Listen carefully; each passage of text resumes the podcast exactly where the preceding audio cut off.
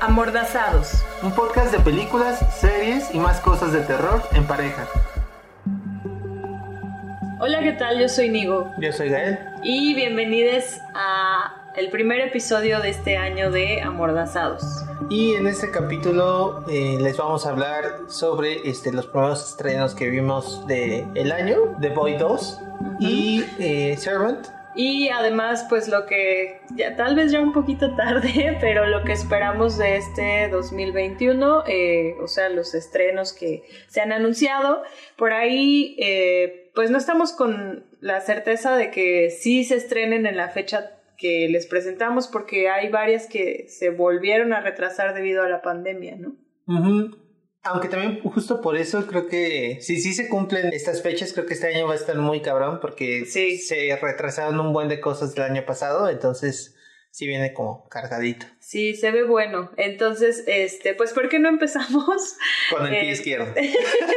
sí, ¿no? Bueno, pues sí, empezamos con el pie izquierdo. Eh, dentro de los estrenos que vimos, el primero al que le entramos fue Brahms, eh, The Boy 2 o Brahms, el niño 2, que está disponible en Amazon Prime. Es una película de William Brent Bell. Y es este la secuela de eh, pues esta película El Niño. Me parece que está todavía en Netflix. No estoy segura, pero o sea, por ahí... está por ahí en cualquier plataforma. Sí, esta, eh, bueno, este director, William Brent Bell, para mí dirigió una película en la que pienso cuando me dice alguien, ¿cuál es la peor película que has visto? Bueno, eso nunca ha pasado, pero si a alguien le preguntar eso, este, pensaría en The Devil Inside, que es una caca horrible. Pero eh, The Boy a mí me pareció como una película bastante decente, justo porque le da un giro, sin hacer spoilers, porque de hecho me parece que, este, a pesar de que esta segunda película presupone un poco que ya viste la primera. Eh, le recomendaría ampliamente que, lleguen a la primera sin, sin saber nada. Creo que le da un giro interesante eh, a la idea del muñeco terrorífico. Y en esta segunda película eso pues creo que juega en su contra por ciertas expectativas que se tienen sobre la trama y este lo que intenta hacer un poco con el pues ahí con el giro final, ¿no? En esta ocasión eh, regresa Katie Holmes y este, la recordarán por Dawson's Creek si es que tienen más de 30 años. Em, ella y eh, su hijo viven como un evento traumático al inicio de la película que los hace eh, irse de este, la ciudad como una forma ahí, como tratar de superar este evento que hace que su hijo se quede, pues, tenga eh, mutismo selectivo, creo que le dicen y este, no quiere hablar con sus padres ni nada, entonces eh, se comunica a través de un cuaderno, ¿no? Llegan a una casa de campo que está justo afuera de la mansión que conocimos en la primera The Boy y eh, pues obviamente el niño encuentra a el este al niño al muñeco de la primera película y pues ya ya se imaginarán lo que empieza a pasar, ¿no? Sí, justo como mencionas, Gael, me parece que en esta eh, secuela se rompe con ese misticismo chido giro que tuvo la primera. A mí sí me gustó, de hecho, o sea, no diría que es una gran película, pero justamente ese giro final me parece que hace que amarre perfectamente como el resto de la historia. Y en esta ocasión, eh, digo, ya después de que se revela cierto secreto en, la primera, dices como, pues, hacia dónde van a llevar la historia, ¿no? Al pensar en eso, creo que la única alternativa es bastante obvia y eso hace como que pierda también el impacto o el interés, el giro que tiene supuesto giro que tiene esta segunda película que además siento que mm, pues destroza lo que había construido de cierta manera. Sí, la verdad es que la primera es una buena película palomera, o sea, no sé, no es una película que necesiten ver. Sí, Este es como bastante mediocre, creo, dentro del, del, género, pero justo la razón por la que la recuerdo es por ese giro final que me pareció interesante. Bueno, igual, estoy contigo, o sea, me gustó ah, en el sentido de que pues, está chido para, para, lo que, va exacto. Y, y, creo que esta segunda parte ni siquiera cumple con eso, ¿no? Porque eh, pues todos los elementos de terror me parece que están como muy X. Justo el hecho de haber visto la primera hace que... Y creo que incluso si alguien llega a esta secuela como con la mente en blanco, bueno, o sea, como pensando justo en que no es necesario ver la primera. este viernes 13.1 ah. para poder ver viernes 13.8 entonces este pues obviamente llegas a esta en blanco y o sea tampoco es como que represente un gran misterio lo que va a pasar no este no no creo que creo que no se logra construir esa esa tensión y me parece que no funciona ni siquiera como un nivel este dramático. Comentaba Nido que siento que hay una parte de la historia en la que este primer evento traumático con el que habla la película eh, impacta muchísimo en la relación de este madre e hijo.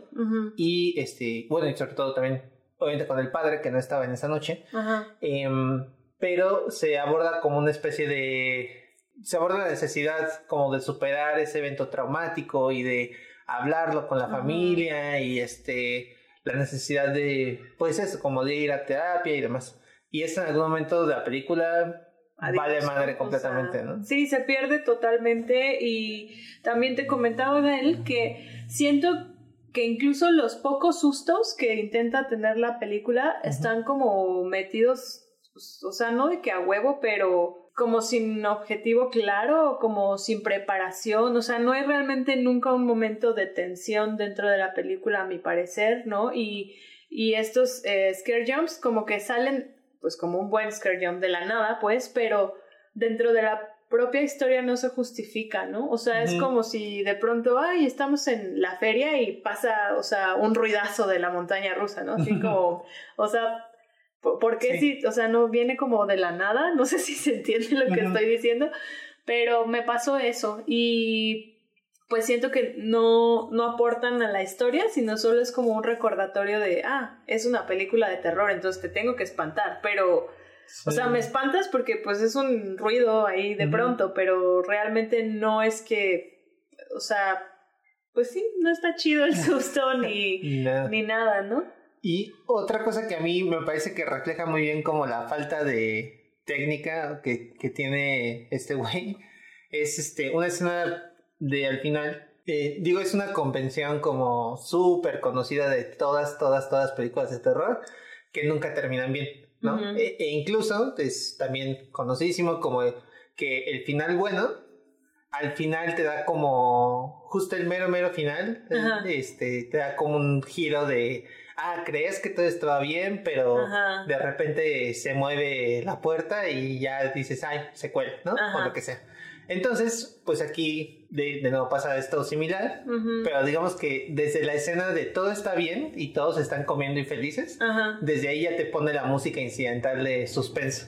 Es como, güey, o sea, no me estás ni siquiera acomodando ese momento de, ah, me voy a relajar porque todo está bien y al final te voy a sorprender. Es como, llevo media hora esperándolo porque, o sea, porque no mames cómo se te ocurre poner esa música ahí, ¿no? O sea, es, es, una idiotez, pero creo que es como justo una muestra de cómo funciona toda la película, ¿no? Que me parece que en eso hay que entienda bien, bueno, no, no quiero decir eso, pero lo que intenta hacer con con sus este con su forma de, dirigir cine de terror no llega nunca a espantar, ¿no? Sí, como que, o sea, incluso las convenciones, digamos, dentro del terror no están bien manejadas, como que todo es anticlimático, como que sí, como si no se entendiese la función de cada cosa, ¿no? O sea, de pronto lo que dices están en algo que debería ser como que te cause, ay, tranquilidad y sí, vamos a disfrutar de este momento y ya te están poniendo ahí una música de así, ¿no? Y que es como,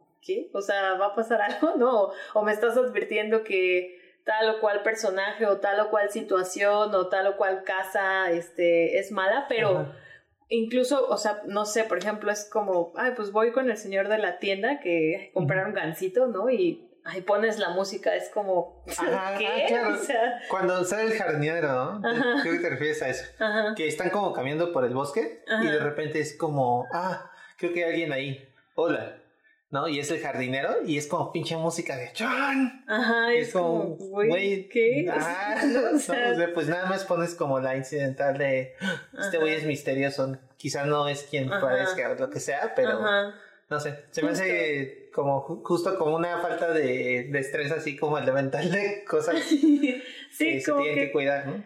solita, te, o sea, te spoilea y entonces nunca hay sorpresa realmente porque no o sea, no haces que confíe o desconfíe eh, de algún personaje y después le des un giro, o sea, porque en realidad los personajes me parecen hasta sosos. eh, y, por ejemplo, te mencionaba Gael, a mí algo que no me encantó eh, también fue esta parte súper cliché del niño que dibuja, ¿no? Pero, o sea, digo, eso es normal porque así se comunican, ¿no? O sea, las infancias, pero de pronto es como, o sea, ay, no sé cómo decirlo, como que no es una actividad que el, el niño estaba ahí jugando y pues ya luego la mamá llega y, y, ve sus dibujos, ¿no? Sino que, o sea, realmente se, está ahí, eh, pues lo voy a decir y espero que no sea, digo, hablamos de que hubo un, una, un suceso traumático para el niño, entonces pues va a terapia, ¿no? Y está ahí, y en la cara de la psicóloga está dibujando así como perfectamente un monstruo, ¿no? Así Ajá. es como, güey, o sea, no sé, se me hace como, pues sí, anticlimático. Sí, como, como una forma de meter el cliché a huevo, porque Ajá. es un niño, tiene que estar dibujando cosas feas. Ajá, sí. ¿no? Entonces sí me parece como, bueno, pues... Pero bueno, pues ya este, está por ahí en Amazon Prime. No se las recomendamos, la verdad. Busca la primera, esa creo que todavía se aguanta. Defiende. Sí.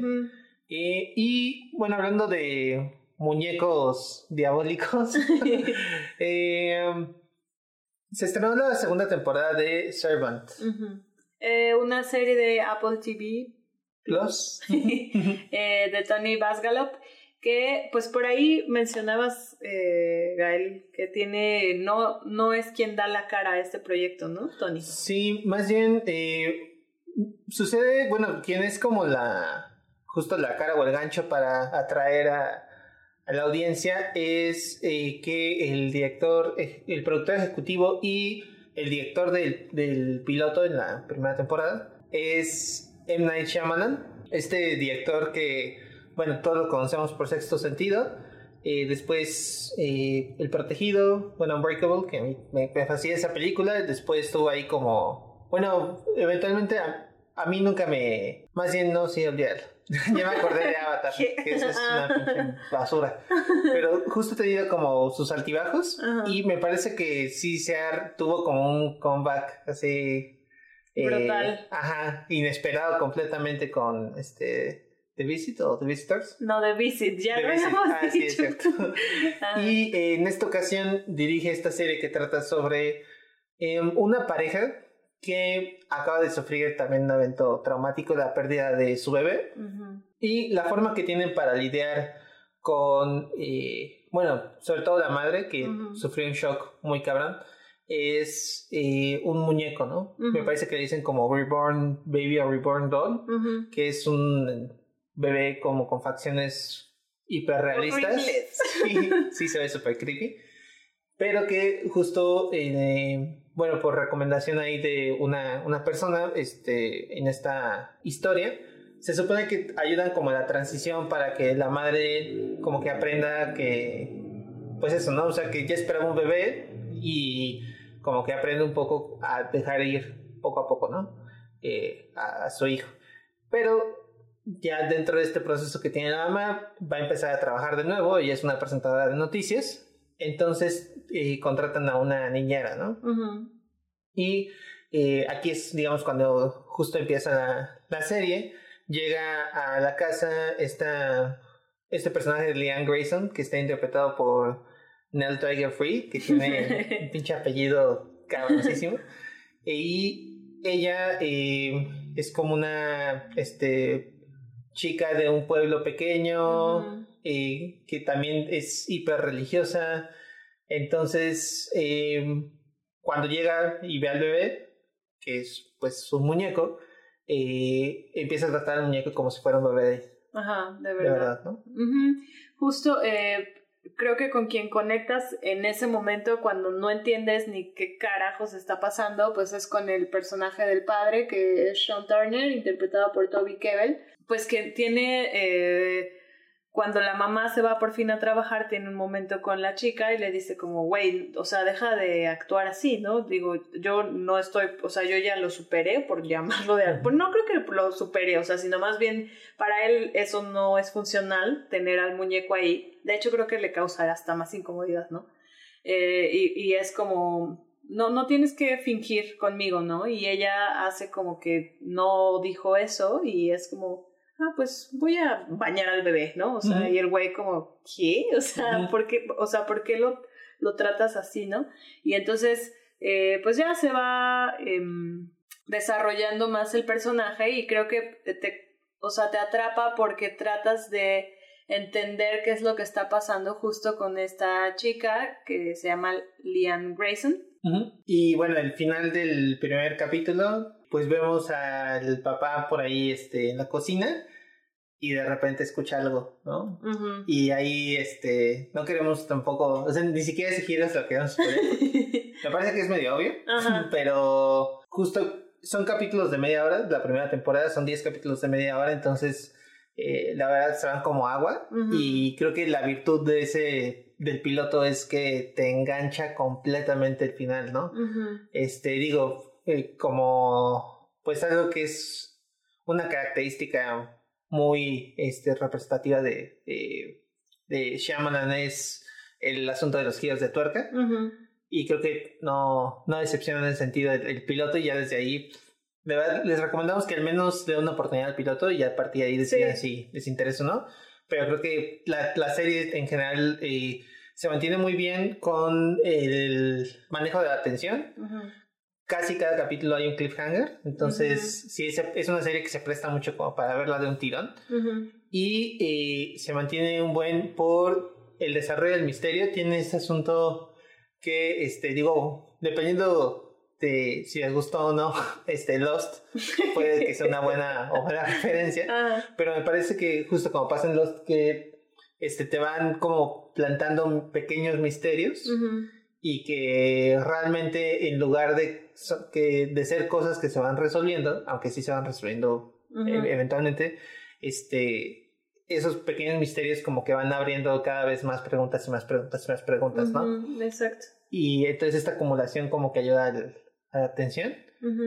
Y este, bueno, y también las actuaciones de Lauren Ambrose, eh, como Dorothy Turner, la mamá me parece que lo hace fantástico. Eh, Nell Tiger Free, creo que está bien. También, este, como todo su asunto misterioso, creo que funciona bastante. Y tiene una actuación que me parece como muy destacable de Rupert Grint, que ustedes lo, lo recordarán como Ron Weasley de, en Harry Potter. Me parece muy chistoso justo que, digamos que de los tres niños Potter, este, bueno, Harry, Hermione y, y este güey, eh, Ron, creo que es la mejor actuación que le he visto a los tres desde que terminó la franquicia, ¿no? Entonces, digo, si eso les, les sirve de algo, pues también es otro punto a su favor. Sí, sí, eso les ayuda. Y en cuanto a lo que vimos de esta segunda temporada, yo te comentaba, Gael, me parece que la primera temporada se dirige más a resolver eh, el misterio como tal de la trama, digamos, a la narrativa de la historia. Y por lo que vi en este capítulo, o esa impresión me dio, no, me dirás tú, me desmentirás o me apoyarás según sea el caso siento que eh, esta segunda temporada apunta más a em, entender a sus personajes. O sea, más que la, o sea, como que ya lo principal tal vez no es hacia dónde va el misterio eh, general, digamos, de la historia, sino cada personaje como qué onda, como a desarrollarlo y, y pues sí, meterte más a, a la cabeza de cada personaje. Sí, creo que pasa algo curioso, este, en que me parece que la primera temporada, si hubieran dicho, ¿saben qué? Eh, no funcionó, hasta ahí llegó Servant, em, hubiera sido hasta cierto punto satisfactorio, porque más o menos se resuelven un poco muchas cosas, pero eh, esta segunda que empieza justo, que eso también me llamó la atención, ¿no? Que me parece que el final de la primera te deja pensar como que la siguiente parte pues puede llegar como tiempo después pero me, llama la atención justo que empieza casi inmediatamente. En corto. ¿No? Este, unos minutos después de que termine la primera, ¿no? Bueno, en tiempo de la historia. Y sí, justo como, como decías, Nigo, creo que marca ahí como un intercambio de roles incluso, ¿no? En la dinámica un poco de este los papás. De la familia, ajá. Sí, y de, de este... Muñeco. Ajá, sí. Ajá. Y a partir de ahí, pues vamos a ver eh, qué onda cada semana con, em, con Servant. Eh, no sé, digo, no hemos tenido esta conversación, pero este, me parece que es una serie que sí se presta como para maratonearla de una sentada, ¿no? De hecho, la primera temporada la vimos así un domingo de, ay, vamos a ver el primer Ajá, capítulo. ajá. Vamos a ver el segundo. Ajá, y sí. la terminamos viendo completa, ¿no? Justo como que queríamos nada más empezarla y ver otras cosas, pero fue, o sea, imposible. De- bueno, a mí me atrapó inmediatamente y como dices, Gael, cada capitulito tiene como un cliffhanger ahí que no, o sea, no puedes, o sea, quieres ver lo siguiente. Entonces, en lo personal, también preferiría verla como de corrido, la verdad. Y ya cabe destacar nada más que justo los dos primeros capítulos los dirige esta Julia Ducournau, que la recordamos por Raw o Ujú. Grave o, bueno, perdón, Grave o Voraz, Ajá. que bueno, a mí esa película me encanta. Eh, no me parece que haya como algún giro estilístico muy notable en, en esta, pues en la dirección de los- del primer episodio al menos, que es el que, el que pudimos ver. Pero, eh, pues creo que es como muestra del el número, bueno, del tipo de nombres que está queriendo atraer eh, Apple TV Plus para, pues, esa producción, ¿no? Que, que sí Ujú. les- le está apostando bastante. De hecho, a mí me da mucha atención que este M. Night Shyamalan comentaba que él se imaginaba esta serie como una serie de unos seis episodios, de unas seis temporadas, perdón. Me llama muchísimo la atención porque creo que es como una serie muy, muy íntima. O sea, realmente hay cuatro personajes, ¿no? O sea, bueno, hay más, pero este, los, los centrales son ajá, pues. los muy importantes, son, son cuatro. Yo no veo como hacia dónde podría crecer. eh, a menos de que no se, se abandone un poco esta, a esta familia y quiera contar como otra cosa que a lo mejor tenga que ver más con la niñera, no sé, pero Sí, pues, puede ser. a ver qué, qué onda y a ver qué pasa también en esta segunda, ¿no? A mí me sorprende también esto que digas que seis temporadas, o sea, honestamente yo imaginaría dos, ¿no? O sea, porque por una parte, pues siento que, como bien lo dijiste, si hubiese terminado en la primera temporada, más o menos se le da eh, resolución a la trama. Eh, si quedara colgando, de hecho, siento que no se siente como inconcluso, por llamarlo. Y, y sí, digo como, bueno, o sea, van a resolver ese misterio, supongo, en la 2 y darle un cierre, pero, o sea, ahora que me dices que son, o sea, bueno, quién sabe si sean las 6, ¿no? Pero creo que al menos ya está confirmada la 3, ¿no? Sí, al menos la 3 ya está confirmada. Entonces, me parece que, o sea, se justificaría por esto que te mencionaba que percibí, que se dirige más hacia mm, desarrollar a, a sus personajes bien que enfocarte completamente en el misterio principal, digamos. O sea, siento que pues ya sí se trata un poco más de entender eh, a cada quien, pues sí puedes extenderte un poquito porque o sea, por cómo se llevan las cosas también, por ejemplo, el personaje de Robert Green sí me parece interesante como saber qué hay detrás, porque Claro. se, se nota mucho la relación que tiene con su hermana, eh, pero siento que nunca sabes más allá de él, ¿no? Y que tal vez entenderlo pueda justificar muchas de las acciones que toma. Entonces puede Sí. ser interesante si se lleva por ese lado, yo creo. Aunque justo creo que como la, la promocionan como una serie de terror, Es- creo sí. que, o sea, pues más bien hay que, hay que ver cómo, pues sí, cómo aterrizan eso, ¿no? Sí, pero bueno, pues sí, véanla, este, véanse la primera, de verdad al menos denle, como dijo Gael, el, la oportunidad al piloto de Servant, al primer episodio de la primera temporada, y pues ya, o sea, nosotros yo creo que nos la vamos a aventar hasta que esté toda, ¿no? Sí, yo creo que sí. Em, bueno, está por ahí en Apple TV Plus. Ya sea que contraten un mes que cuesta 69 pesos, una cosa así. Así. O si sacan como la prueba, les da de 7 días, les da tiempo perfecto para verse en una tarde. Pero de verdad, háganlo. Sí, voy, voy a hacer este ahí una mala recomendación, tal vez. Eh, A mí me parece que no vale la pena ahorita pagar la mensualidad, porque tampoco es que tengan un chingo de cosas en Ah. su catálogo. Bueno, O sí. sea, yo sí le apostaría más a que se la avienten en, en un maratón con la prueba gratuita y ya, pues, ya que el catálogo se enriquezca, pues a lo mejor sí vale la pena pagarlo, ¿no? Pues no sé, o sea, a mí, por ejemplo, ya hablando de cosas que no son terror, eh, esta eh, serie de comedia que se llama Mythic Quest, creo que está muy chida. Y The Morning Show ha tenido muy buenas reseñas. Pero la verdad es que, o sea, creo que justo todas las que les menciono, sí se las, pueden echar en un fin de semana a lo mejor. Aunque bueno, ya si nos ponemos en ese plan, o sea, la gente y nos incluye, estamos pagando Disney Plus por nada, o sea, entonces, pues bueno. O sea, si quieres como llevártela tranqui. Bueno, pero eso fue por el engaño de... bueno, ya. Adiós con eso, fin con eso. y eh, entonces eso fue dos muñecos y dos niñeras. Bueno, no, el, el, el The Boy... Eh, The Boy uno. Bueno, sí, hay una niñera en la Hay una niñera en la 1. pero bueno, eso fue The Boy 2, que no les recomendamos, pero si se la quieren echar, échense la 1. Y Servant, Ajá, y vamos a pasar lo que, eh, pues, varias películas que esperamos para 2021. Esto ya llegó un poquito tarde porque, eh, pues, ya está acabando el mes y. ya, sí, pues ya llegó un poquito, o sea, como casi, casi, eso sale casi a principios de año, pero pues como todo es incierto con esta pandemia, pues nos dimos eh, el lujo de aguantarnos estas semanas para sacar esta lista y además... Eh, porque sí queríamos como checar tranqui qué había, ¿no? Ahí sí.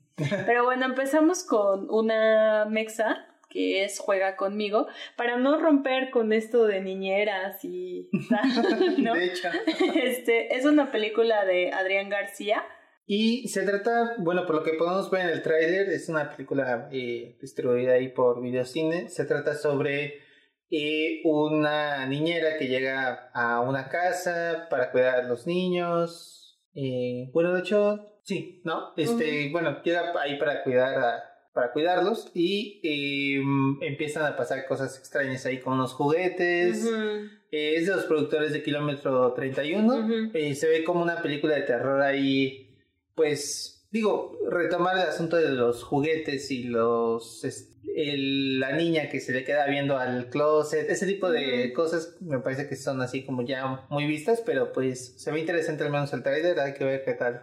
Para mí se, se ve interesante. Según yo estuvo en Mórbido, la verdad pues no tuvimos oportunidad de, verla, entonces sí, me quedo con las ganas y eh, se estrena este mes de enero, entonces pues ahí hay que estar pendientes de si digo a cines al menos en la Ciudad de México pues no creo. Este no, sé si en cines en el resto de los estados que no estén en semáforo rojo todavía por fortuna eh, puedan verla. Y si no tal vez en alguna plataforma esté disponible no sí esperemos la siguiente película es una que le teníamos muchísimas ganas el año pasado, pero se retrasó por la pandemia. Eh, Antlers o Espíritus Oscuros es una película de Scott Cooper producida por Guillermo del Toro. Y está basada en un, cuento que tiene que ver con una profesora que este, se da cuenta ahí de que hay un niño de la escuela que, en su escuela que actúa medio extraño y con ayuda de su hermano que es el sheriff de la ciudad van a investigar qué onda con este niño y lo que terminan encontrando eh, pues es como algo que tiene que ver con una criatura este, nativa norteamericana que se llama el Wendigo, que es como una eh, criatura justo del folclore este, indígena de esa, del norte de Estados Unidos. Y em, pues este, sabe que eh, Katie Russell, que este, bueno, nosotros la amamos particularmente por The Americans, pero eh, de nuevo, si tienen más de 30 años, quizá la. No, esa es, incluso más vieja. Seguramente, no creo que la chaviza nos escuche. ¿Ves? O sea, soy el tipo de persona que usa esa palabra. Obvio, no nos escucha gente joven. bueno, sí son jóvenes. Ay, perdón, ya, lo que sigue. Pero bueno, les decía, este, si tienen más de 30, aunque creo que es más vieja esa serie, Felicity. Sí, ¿no? Es súper vieja, ¿no? Ajá, porque siento que cuando estaba, o sea, no era para mí todavía. No, de hecho no. Pero bueno. Eh, y eh, pues esta película sí se, sí se antoja bastante, ¿no? Se antoja. Con Jess Plemons, que es el dude de I'm Thinking of Ending Things. ah, y que se ve también en Breaking Bad. Ah, en las últimas temporadas. No tengo el disgusto, pero. este. Pues sí, sí se antoja muchísimo. La atmósfera se ve súper chida y pues bueno, tenemos ahí a Memito del Toro, entonces seguramente va a estar chida. Se supone que sale en febrero, digo se supone porque como ya anticipamos, pues por pandemia nada es certero, entonces a ver qué pasa. Sí, y algo que está como bastante interesante, pues justo va, a ser ver, eh, digo, no hemos podido ver a la criatura en, en el tráiler al menos, pero siempre es interesante como del todo... Obvio. Eh, ahí su imaginación para las criaturas de terror. a ver qué tal. A ver qué tal. Y pues justo eh, hablando de estas películas que se retrasan, no se retrasan y lo que sea por la pandemia, pues el siguiente es A Quiet Place parte 2 o Un lugar en silencio 2. Pues bueno, eh, esta película creo que justo se estrenó o se iba a estrenar cuando se cerraron los cines en la Ciudad de México al menos. Em, y es una secuela de este, pues, A Quiet Place. lo dirige John Krasinski, este, pues cuate que salió de eh, The Office haciendo comedia y resultó que era un director muy competente de, de terror, ¿no? Bueno, al menos a mí la primera A Quiet Place, como ya lo hemos comentado acá, eh, me, me, gusta bastante. Creo que si no sé, me parece que se va a perder mucho si la vemos en casa esta sí. nueva de como muy posiblemente pase. Eh, pero bueno, regresa eh, Emily Blunt. Esta vez, digo, si recuerdan el final de la primera, sin spoilers, vemos ahí este como un pues una especie de este, escena que queda como en cliffhanger pero más o menos te puedes imaginar qué pasa. Eh, ahí ya este que tiene que ver con esas criaturas que escuchan, bueno, que tienen un oído hipersensible y este, la forma que encuentran un poco como para hacerles frente esta, esta familia.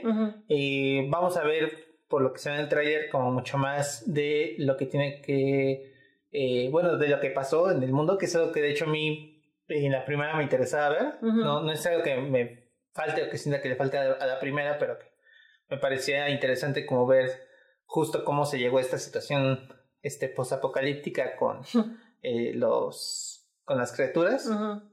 Y pues vamos a ver cómo eh, esta familia interactúa ahora con eh, pues con otros sobrevivientes no sale por ahí Killian Murphy sale Jimon Johnson creo. Y entonces pues va ahí, ahí está. A mí, a mí se me antoja bastante.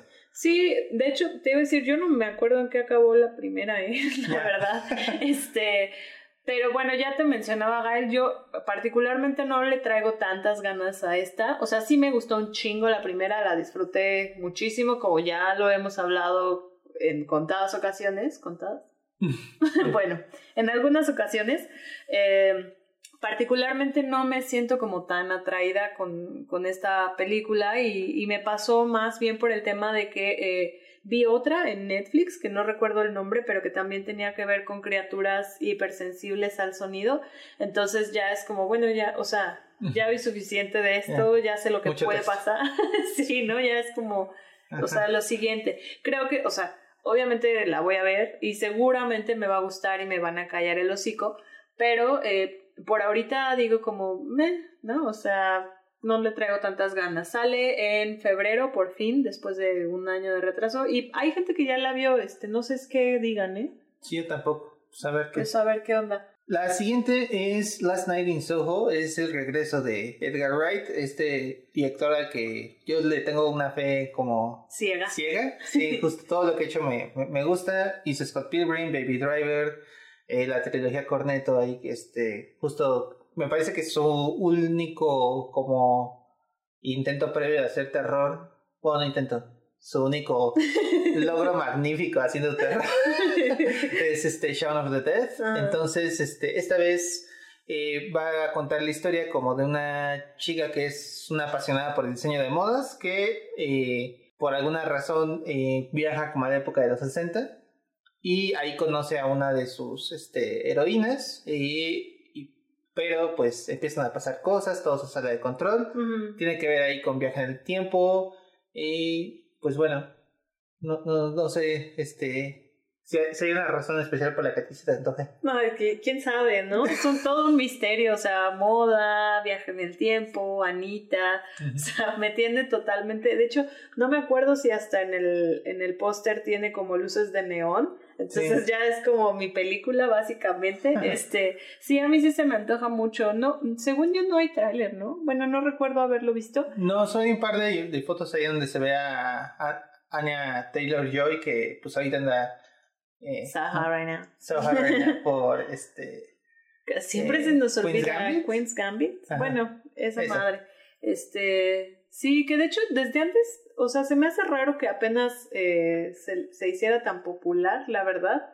Porque sí, tiene un, unos rasgos muy particulares y pues desde que la ves en pantalla por primera vez siento, le echas el ojo como de, o sea, como que me parece misteriosa, entonces se me hace como interesante verla en pantalla, pues, ¿no? Sí, y bueno, pues ella tiene ya, digo, como una trayectoria también que creo que me hace pensar bien de este proyecto. Ajá. Este, digo, The Witch. Este, Justo.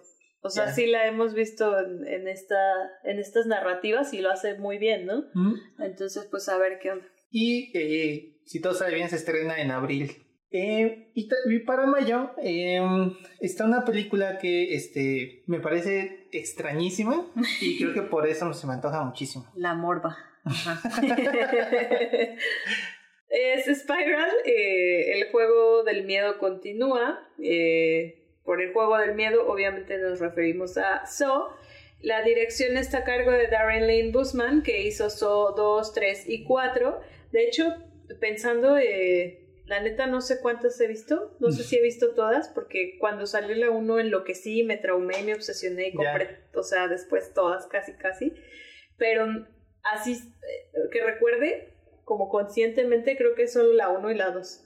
O sea, después de eso ya tengo así una mezcolanza de todas, entonces, pues a ver, no, no podría decir qué espero hablando eh, de, de, que Darren tuvo la dirección de estas anteriores, la verdad. Entonces, pues a ver qué onda. La 2 sí me gustó a mí, pero pues yo estaba traumada con, con en, ese entonces. Sí, y bueno, la razón por la que esta, esta película me llama tanto la atención y se me hace tan extraña es por quién está como involucrado, que es Chris Rock, ¿no? Es un cuate que se le conoce principalmente por comedia. De hecho, yo no recuerdo así de bote pronto algo de él que no sea comedia. Eh, me gusta muchísimo, justo. Es un güey que me encanta ver en, en pantalla y en especiales de comedia y esto, pero en terror, digo, no sé qué esperar de él. Aunque tenemos muy buenas experiencias con este, gente que salta de la comedia al terror. Entonces, pues creo que al menos por e, en ese sentido no, no está como no, no sea raro que sí resultara ser una buena película. En esta ocasión, por lo que se ve, eh, se trata de un eh, investigador que de alguna forma llega a los eventos de la primera. Eh, lo vemos ahí sosteniendo la famosísima, este, justo... Sierra. Sierra. Y bueno, también se ve por ahí Samuel L. Jackson. pues a ver qué tal. Tiene un tono, unos tonos sepia ahí bien raros. pues, el, trailer, ¿no? Así era. Eh, no sé si la uno, pero sí tenía como esos colores medio industrialones ese tratamiento. Entonces yo creo que pues si va a hacer referencia a la primera o las primeras, sobre todo pensando eh, justo en So 2, que te digo, estaba Darren también. Eh, pues sí, eh, seguramente por eso esas tonalidades. Eh, la película pretende ser un reinicio de la saga. No sé si con reinicio se refiere a que van a, o sea, sabes como que va a ser el punto de partida para volver a hacer un chingo de eso, no es queja. o, o sea, o nada más es como, ah, pues hay un reboot sin sí, a ver promesas. Y, mm, pues sí, no, no sé, la verdad por la forma en la que está contado el trailer me suena mucho como a esta idea de vamos a fingir que las secuelas no pasaron y vamos a regresar a una secuela directa de la primera, ¿no? Como lo vimos en Halloween y como lo vamos a... Bueno, que vamos a hablar de eso y de otras también. Ok. La siguiente, hablando de secuelas, que de hecho casi todas son secuelas porque pues tiene de terror, ya saben, eh, es una que a mí se me antoja mucho, pero con ciertas este, reservas, ¿no?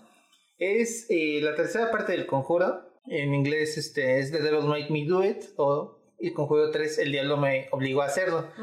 En esta ocasión em, se va a tratar sobre un caso en el Estados Unidos, que fue el primer caso judicial donde la defensa trató de probar que este, la, pues que el acusado era inocente, porque, este, bueno, diciendo que este cuate escuchó voces y que el diablo o una, un demonio lo obligó a, a, cometer un asesinato, ¿no? Entonces, en este caso, al parecer estuvieron involucrados justo la pareja de, de los Warren. Regresan obviamente a ver a Farmiga, regresa Patrick Wilson. Digo que me, me entusiasma porque dentro del universo del conjuro son muy, muy, muy superiores justo el conjuro 1 y 2 en comparación con todos los spin-offs que han sacado. Pero eh, justo creo que el problema es eh, la dirección, ¿no? Sí, eh, la dirección va a estar a cargo de Michael Chávez, que es quien hizo La Maldición de la Llorona. Y particularmente no fue una buena experiencia. Entonces, yo honestamente, o sea, tengo miedo porque a mí me gusta mucho el Conjuro 1 y 2, ¿no? No diría tampoco, la verdad, que es así como la mejor película, pero sí, está cabrona. O sea, no recuerdo como una película en su momento de estreno, pues, que eh, fuera para mí tan espeluznante, digamos, ¿no? O sea, como que estaban chidas y daban miedo y así, pero pues con el conjuro, aunque bueno, ya también está mermado, porque como ya les había dicho anteriormente, las cosas que tienen que ver con cosas eh, sobrenaturales me dan más miedo que, que las otras, ¿no? Pero bueno, este, quitando eso, particularmente me gusta mucho, como dices, me parece como la única parte chida, yo diría, ni siquiera buena o más superior o lo que sea, sino la única parte chida de ese universo es el conjuro. Bueno, cierto. Entonces, eso me entusiasmaba, pero luego ves lo de la dirección y particularmente a mí el pedo de que sea un Emily Rose, o sea, me tiene como con reservas todavía más, ¿sabes? Porque, o sea, está chido el drama de abogados y me gusta, ¿no? Que la gente se pelee, pero digo como, o sea, siento, recordando a Emily Rose, que de hecho me gusta mucho, a veces siento un poco como abruptos esos cortes de pasar de, güey, las cosas vuelan y putazos por todos lados ah, ah, sí, drama de abogados. ajá, como que se me hace, mm, bueno, otra media hora de hueva. Entonces, este, pues sí, no, no sé qué siento al respecto, estoy esperanzada y ojalá de nuevo sea un proyecto que me calle el hocico, este, pero por mientras tengo mis reservas más que emoción al respecto. Ok. A mí la verdad esa parte también sí me, me, da como emoción porque a mí sí me gusta mucho el drama de abogados y de, pues eso, ese asunto de las cortes. Creo que justo el exorcismo de Emily Rose es como un giro bien interesante a, al género que, pues eso, ¿no? Como que mezclas dos gringadas gringadas que son el cine de posesión y el cine de cortes. Entonces, a mí pues me entretuvo bastante. El único problema creo de eh, esa película es su longitud, eh, que sí a cansar un poco. Pero bueno, creo que va a estar interesante ver así el, regreso del conjuro. Se extraña a James Wan en la dirección, pero pues, pues sí, esperemos que, que salga bien. Y pues bueno, se estrena en junio. Igual, si todo sale bien. Si todo sale bien. Eh, para julio tenemos por fin el, final de la saga de La Purga, es de Forever Purge o La Purga 5, con la dirección de Berardo Goat, que va a ser su debut de este eh, director mexicano, ¿no? Sí, y también eh, hay, otro par de mexicanos que van a estar. Va a salir Ana de la Reguera, está Tenoch Huerta. Y de hecho no se sabe mucho sobre la trama, más que tiene que ver ahí como un asunto de este, latinos y estadounidenses. Eh, el creador de la saga, este James de Monaco, que me parece que ahora eh, regresa como productor nada más, em, ha comentado que, que, a todo el mundo le pareció, digo, como que echándose flores el mismo, dijo que a todo el mundo le parecía muy buena su idea para terminar ya al fin la saga. Mm. Este, pues a ver qué tal. Yo la verdad es como una de las deudas más grandes que tengo con el cine de terror, este, digamos como comercial actual. Este sí me falta verlas. Y creo que, pues, al menos a mí se me ve interesante justo que para julio este, nos echábamos un maratón, ¿no? Aunque creo que tú sí las has visto. Sí, yo sí las vi. La verdad, la primera la disfruté mucho. Eh, de hecho, o sea, honestamente la disfruté muchísimo porque después era como, sí, hay que ver la 2 y la 3, ¿no? De estas películas que veo con mi familia y es como, ah, sí, a huevo. Mm. Pero justo cuando vi con mi hermana como, ah, ya va a salir la última de la purga, fue como, ella también dijo como, ay, qué bueno, o sea, como de que era hora, ¿no? O sea, porque la verdad aunque está chido y la violencia y, y, los golpes y las muertes y, o sea, está chido, está entretenido, pues, siento que ya es como esas cosas que ya nada más estás tratando de ser más inventada cada vez, ¿no? Como de esa mamada que, ¿no? O sea, entonces ya no es ni sorprendente, ni fresca, ni nada me llama la atención ver cómo van a mezclar este, esta historia asombrosa entre personas latinas y gringos, ¿no? Este, pues a ver ahí qué hacen. Espero que no caigan como en un cliché horrible porque de por sí siento que la purga se presta un poco para verse como ese tipo de comentario social tipo Joker. Entonces, o sea, digo, oye, amigues, ojalá este, todo salga bien y que por fin eh, podamos tener un cierre, pues chido, palomero, ¿qué es lo que espero? O sea, de la purga no esperas como, ay, no mames, reflexioné sobre, o sea, la neta no. Me has hecho reflexionar. Exacto, ¿no? Sino pues esperas que haya muertes chidas, que haya un chingo de violencia, haya un chingo de acción, haya un chingo de todo, ¿no? O sea, dinero a lo pendejo. Y pues ojalá sea así y, y de verdad este, este director pues haga algo bueno con lo que le dejaron ya para el final. No las he visto todas, este, no estoy segura. Según yo, eh, no he visto la 4. Pero... ¿La de elección? Ajá, me quedé dormida. o sea, sí la intenté ver, pero me quedé dormida, entonces pues no sé qué pedo. Ya, pues sí, y seguramente en unos años va a ser la pulga, el regreso, el reboot. Sí, ¿no? Pero bueno, de una que sí queremos ver secuela y que se estrena posiblemente en agosto es eh, la segunda parte de eh, No Respires o Don't Breathe. Esta vez el director es eh, Rodo Sayagues, es el coescritor de la primera película que pues recordarán está dirigida por Fede Álvarez y ahorita vamos a hablar de él. Em, y regresa en su papel como el ciego, este Stephen Lang, que me parece que en la primera lo hace fantástico. Eh, lo vimos hace poco también en eh, BFW. Es que es adorable ese cabrón. o sea, lo tiene ves una pinche presencia así súper chida. Y bueno, en esta ocasión vemos eh, como un intento, al parecer, de eh, hacer que el Blind Man sea una especie de villano, antihéroe, no sé, de cine de terror. ¿No? Ajá. ¿Por qué? No, sí. No. ¿Sí?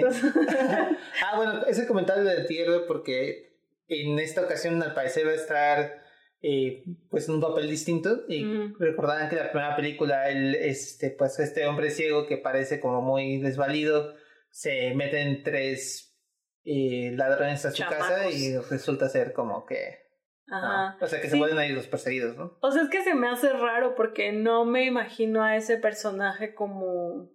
O sea, no me disfrazaría de Ya. ¿Sabes? Ah, o sea, okay, como que no. No se me hace como que tenga una particularidad para crear a un estandarte del. O sea, no, no despreciando al personaje porque se me hace súper chingón pero sí al menos este como icónicamente comercialmente ajá eso digo como sí no no es una máscara no es ajá. Ok. bueno y en esta ocasión el ciego este al parecer ha estado un tiempo escondiéndose eh, acoge y cría a una niña que se quedó huérfana y este pues va, va a haber ahí como un asunto con este esta niña y su intención de protegerla. De verdad la premisa como que son un poquito a Taken, pero pues a ver qué tal, ¿no? Eh, digo, a mí eh, se me antoja muchísimo, eh, produce Sam Raimi, mm. que él también habla como muy entusiasmado del proyecto, entonces a ver qué tal. Pues sí, o, sea, ojalá sí esté chido porque es que siento que pues todas las personas que, que hemos hablado ahorita es como, no, es que está súper chido lo que estoy haciendo y es como, pues es que, güey, no, pandemia todo te de parecer de puta madre, ¿no? o sea, pero bueno, sale en agosto, la verdad sí estoy muy emocionada por verla y porque además pues me encanta este güey y me encanta verlo en pantalla y me encanta que le rompa su madre a todos. y bueno, la siguiente Creo que no te emociona tanto, ¿no? No, la siguiente no me emociona tanto. Eh, tristemente, porque Candyman, la original, eh, la del 90, este, sí es una de mis películas favoritas. Bueno, sí, o sea, la disfruto un chingo, me encantan sus personajes, me encanta la historia, me encanta visualmente, todo me encanta. Entonces, o sea, me emocionaría normalmente ver algo relacionado a, sobre todo como cómo se aterrizaría en, en esta época o cómo se haría con lo que tenemos ahorita. Eh, la dirección es de Nia Da Costa y el guion es de Jordan Peele con Nia y Win Rosenfeld, pero eh, la verdad por lo que vi en el tráiler no se me antoja tanto y eso me da como tristeza porque sí le tengo mucho cariño al personaje. Entonces, se declaró como una secuela espiritual, que honestamente no entiendo a qué se refiere con secuela espiritual. Y pues no sé, o sea, vi que eh, era sobre un artista visual que se obsesiona, ¿no? Como con la leyenda de Candyman. Pero no sé, o sea, no sé a ti qué te pareció, por ejemplo, lo que vimos del tráiler. Pues, eh, digo, creo que este asunto de secuela espiritual es como una eh, cosa de decir, sí pasaron los eventos de la primera, pero eh, volvemos a abordar los mismos temas. Este, el mismo personaje de Candyman eh, existe en este universo, pero eso no quiere decir que esta adaptación vaya a ser totalmente fiel a los eventos de la primera. Creo que por ahí va la idea de la secuela espiritual, pero a mí lo que me da la atención justo es que el guion es de Jordan Peele. Eh, pues sí estoy un poco ahí como hypeado. Pues sí, porque creo que él como que ha sabido este pues abordar estos temas sociales que justo en Candyman son bien fuertes, el asunto de la gentrificación, ajá, el racismo, esta actitud incluso como colonialista de la del personaje principal, del white savior, siento que tiene un chingo esa carga social esa película y pues entre comillas, ¿quién mejor que Jordan Peele para explotar una película? Bueno, pues sí, para reinterpretar una película así, pues ahora visto desde el punto de vista justo donde este, la gente afroamericana tiene como la, las riendas de, de la producción, ¿no? No son nada más ahí como los, o bueno, no son nada más como actores. Eh, eso me llama, me llama la atención, pero pues igual estoy como, no sé, si este creo que sí tiene unos zapatos muy grandes que llenar. Eh, porque eso. Digo, sé que Candyman tiene como secuelas, como muchísimas películas, este, pues que sí han sido, a pesar, o sea, pues este asunto de que la primera es muy buena y después secuelas menores, pero pues creo que justo la forma en la que se anuncia Candyman, esta nueva adaptación es este pues sí, como con bombo y platillo de esta vez sí lo vamos a hacer bien, ¿no? Claro. a ver qué tal. Es que es justo eso, ¿sabes? Y voy a retomar una, una palabra que corregiste con muy, este, perdón, pero yo sí lo veo justo de esa manera. Una parte de mí que anda medio roñosa con, con Candyman o, este anuncio, dijiste eh, explotar esta película y creo que es justamente la manera en la que yo lo veo. O sea, por una parte, y es contradictorio, porque por una parte, como bien lo mencionas, es como, güey, ¿quién mejor que Jordan Peele para retomar esta narrativa, no? Y por otro lado, también digo como, mm, no sé, se me hace, es que voy a decir una palabra muy fuerte, pero no es que 100% piense eso, pero no encuentro como otra forma de decirlo, se me hace un poco oportunista, ¿no? Eh, que tomen este proyecto y pues nada, o sea, Espero que Nia da Costa lo haga súper bien. Anticipadamente sí te digo, no sé. O sea, como ya lo mencionaste, tienen unos zapatos muy grandes que llenar y me parece que pueden, pueden caer en ciertos em, recursos como, ay, no sé, para, ¿sabes? O sea, de queda bien. Y eso me preocupa. Ok. Entonces, pero bueno, o sea, no pasa nada, ¿no? Seguramente va a estar poca madre y de nuevo voy a usar esa expresión, me van a callar el hocico por tercera vez en el año para agosto. Esperemos. Esperemos. y, y pues, de hecho, pues está por ahí otro proyecto de Jordan Peele. Bueno, no creo que se estrene este año, ¿verdad? Eh, que va a este, rehacer The People Under the Stairs de Wes Craven. ah, sí, no creo. Puta, No, pero qué ganas le tengo a esa cosa. Sí, Ok. esa cosa.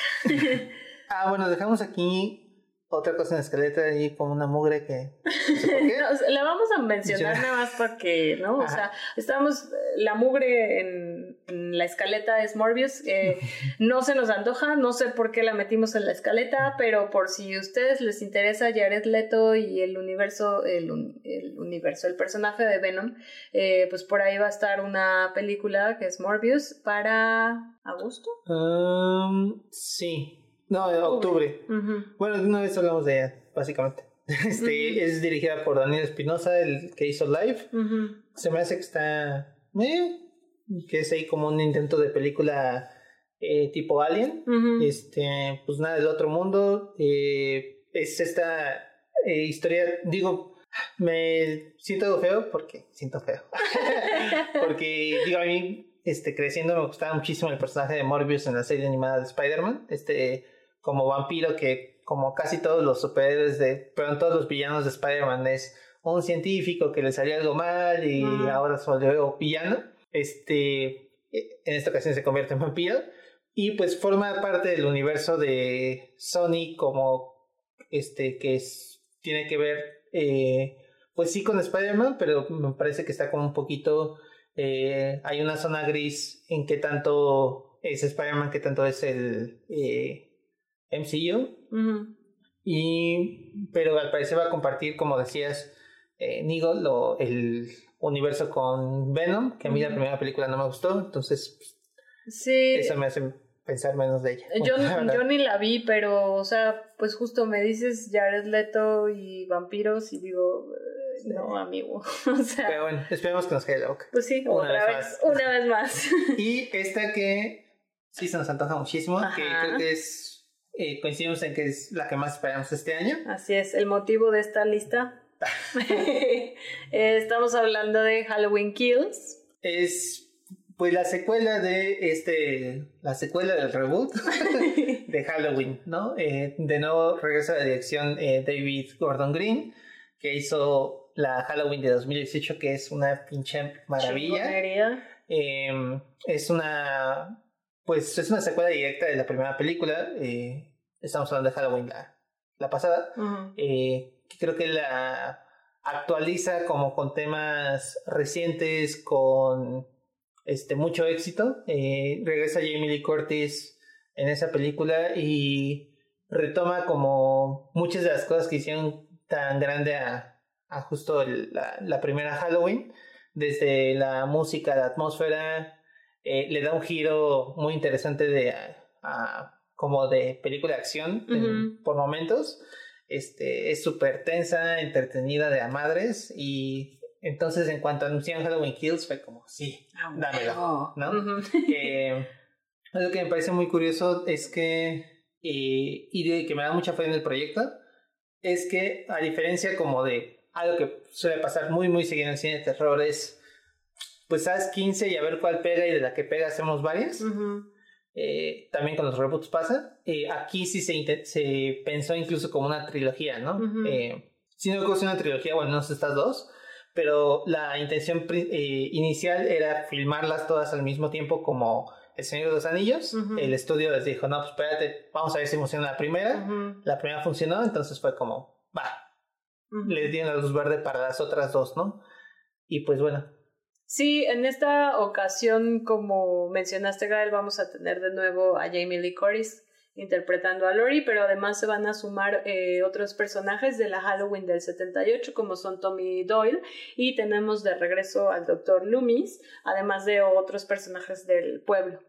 Sí, pues vamos a ver, eh, digo, así como vimos, este, como en la película pasada vimos los efectos que tuvo los eventos de la película original en el personaje de Jamie Lee Curtis, y esta vez los vamos a ver como ya en el pueblo, ¿no?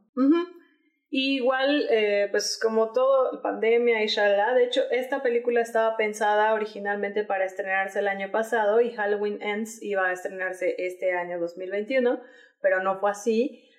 Sin embargo, algunas personas eh, de Los Ángeles alcanzaron a una como función especial donde necesitabas un pase para ver esta película y pues ya sus comentarios es de que, güey, no mames, está mucho mejor que la anterior, que es súper violenta, súper chingona. Entonces, pues obviamente ya, ya es como, por favor, llega octubre. Sí, la verdad hasta me da miedo del hype que tengo. espero como ver ahí algo que me haga que se me desinfle un poquito para, para que no me decepcione. Pero bueno. Pues esa es Halloween Kills, que está obviamente para octubre. Bueno, otra película que a mí se me antoja muchísimo es... Eh, ahorita vamos a hablar de películas que todavía no tienen una fecha de estreno tal cual, pero que tentativamente sí se estrenan este año. Y la primera de ellas es Army of the Dead. Es el regreso de Zack Snyder al terror. A mí la verdad Zack Snyder se me hace como un director como muy desigual. Este, tiene películas, sus primeras películas me gustan. Eh, las últimas que ha hecho para DC, la verdad no. Eh, pero justo su primera película que es un reboot, un remake de Dawn of the Dead de eh, Romero. es una película de zombies bien, bien chingona. Y el hecho de que esté haciendo ahora otra película de zombies me, sí, me, me llama muchísimo la atención. Eh, esta Army of the Dead va a salir eh, Dave Bautista, otra vez Ana de la, Reguera, y eh, se trata de un brote zombie, bueno, está una pandemia zombie en, en Estados Unidos y un grupo de mercenarios que se va a meter a una zona que está como cercada, con, llena de zombies, para tratar de hacer como un atraco, ¿no? Entonces esta mezcla de eh, como el heist movie de este, meterse a un lugar a robar algo combinada con zombies dirigida por Zack Snyder es como donde sí, huevo. Bueno se está en Netflix no sabemos en qué momento del año esperamos que pronto. que pronto. No creo que pronto perdóname pero pues sí seguramente es como esas que se mandan para octubre. Ah, los estrenos fuertes, ¿no? Y por otro lado, tampoco hay mucha información desafortunadamente, pero es otra que espero con muchas ansias, que es Texas Chainsaw Massacre. Sí, pues es un reboot. Lo único que se conoce es el póster, básicamente. Está dirigida por eh, David Blue García, que tiene una película que se llama Tejano. Fuera de eso, no tiene, o sea, tiene como cortos así, pero pues nada, ¿no? Se me hace como bien aventurado darle un proyecto de este tamaño a un director que pues empieza.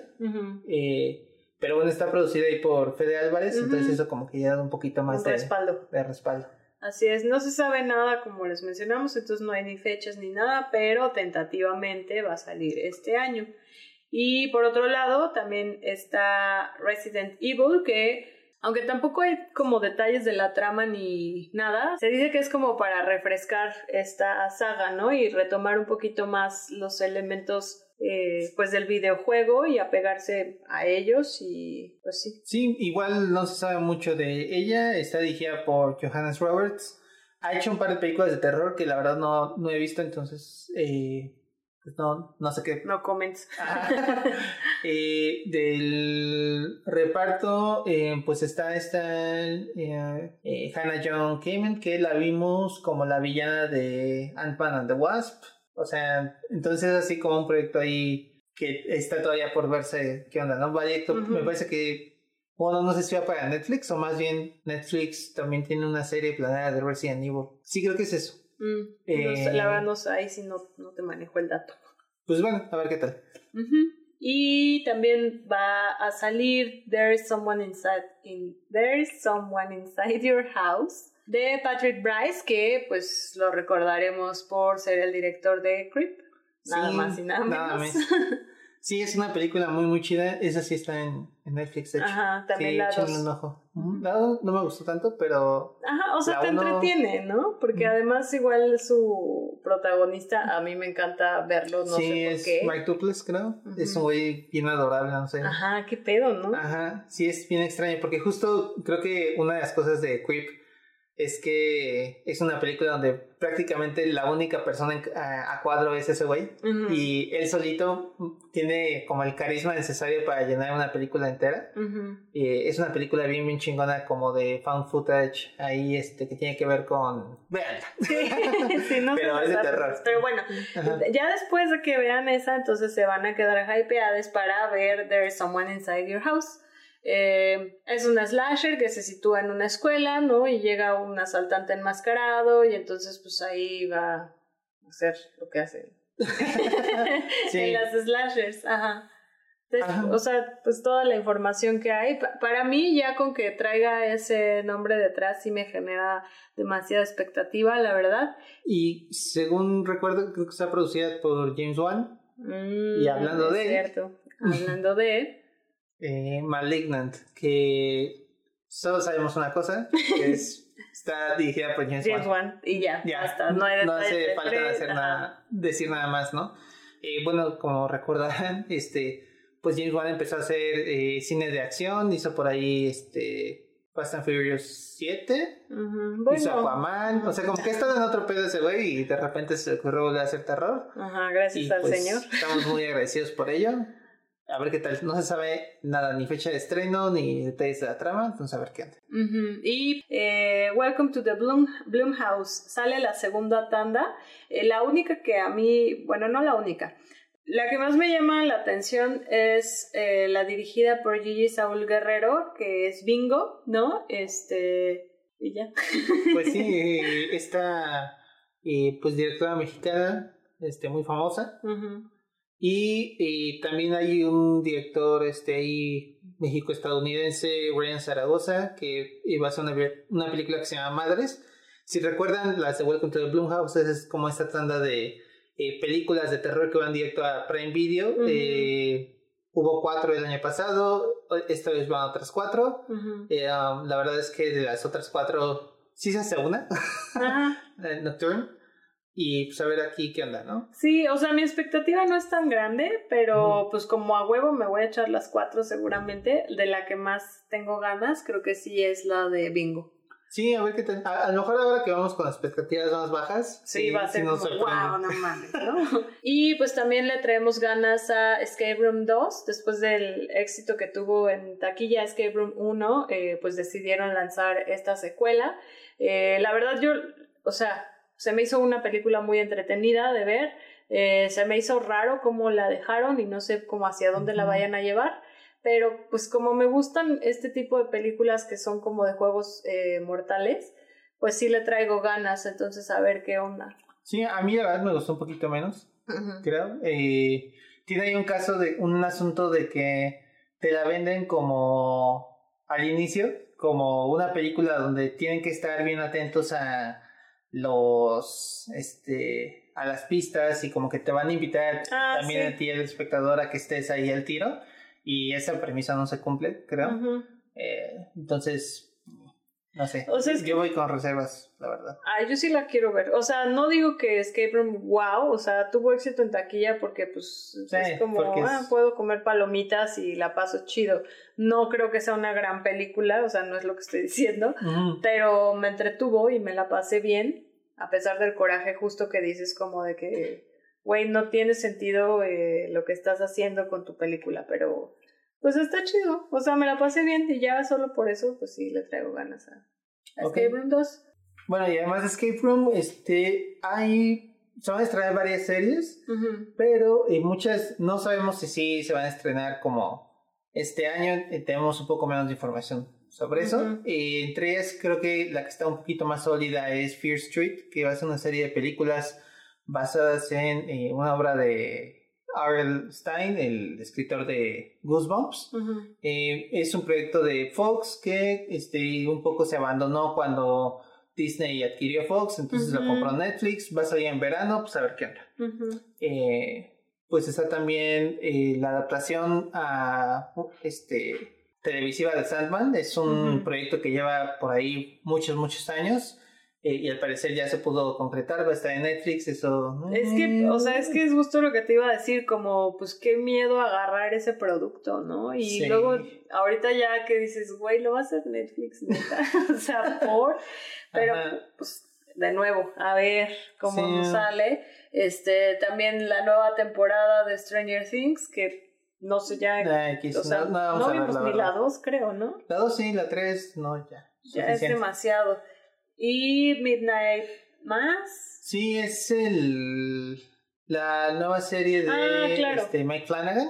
Esperemos que se estrene este año. Pues, no creo, ¿eh? Saben que lo amamos.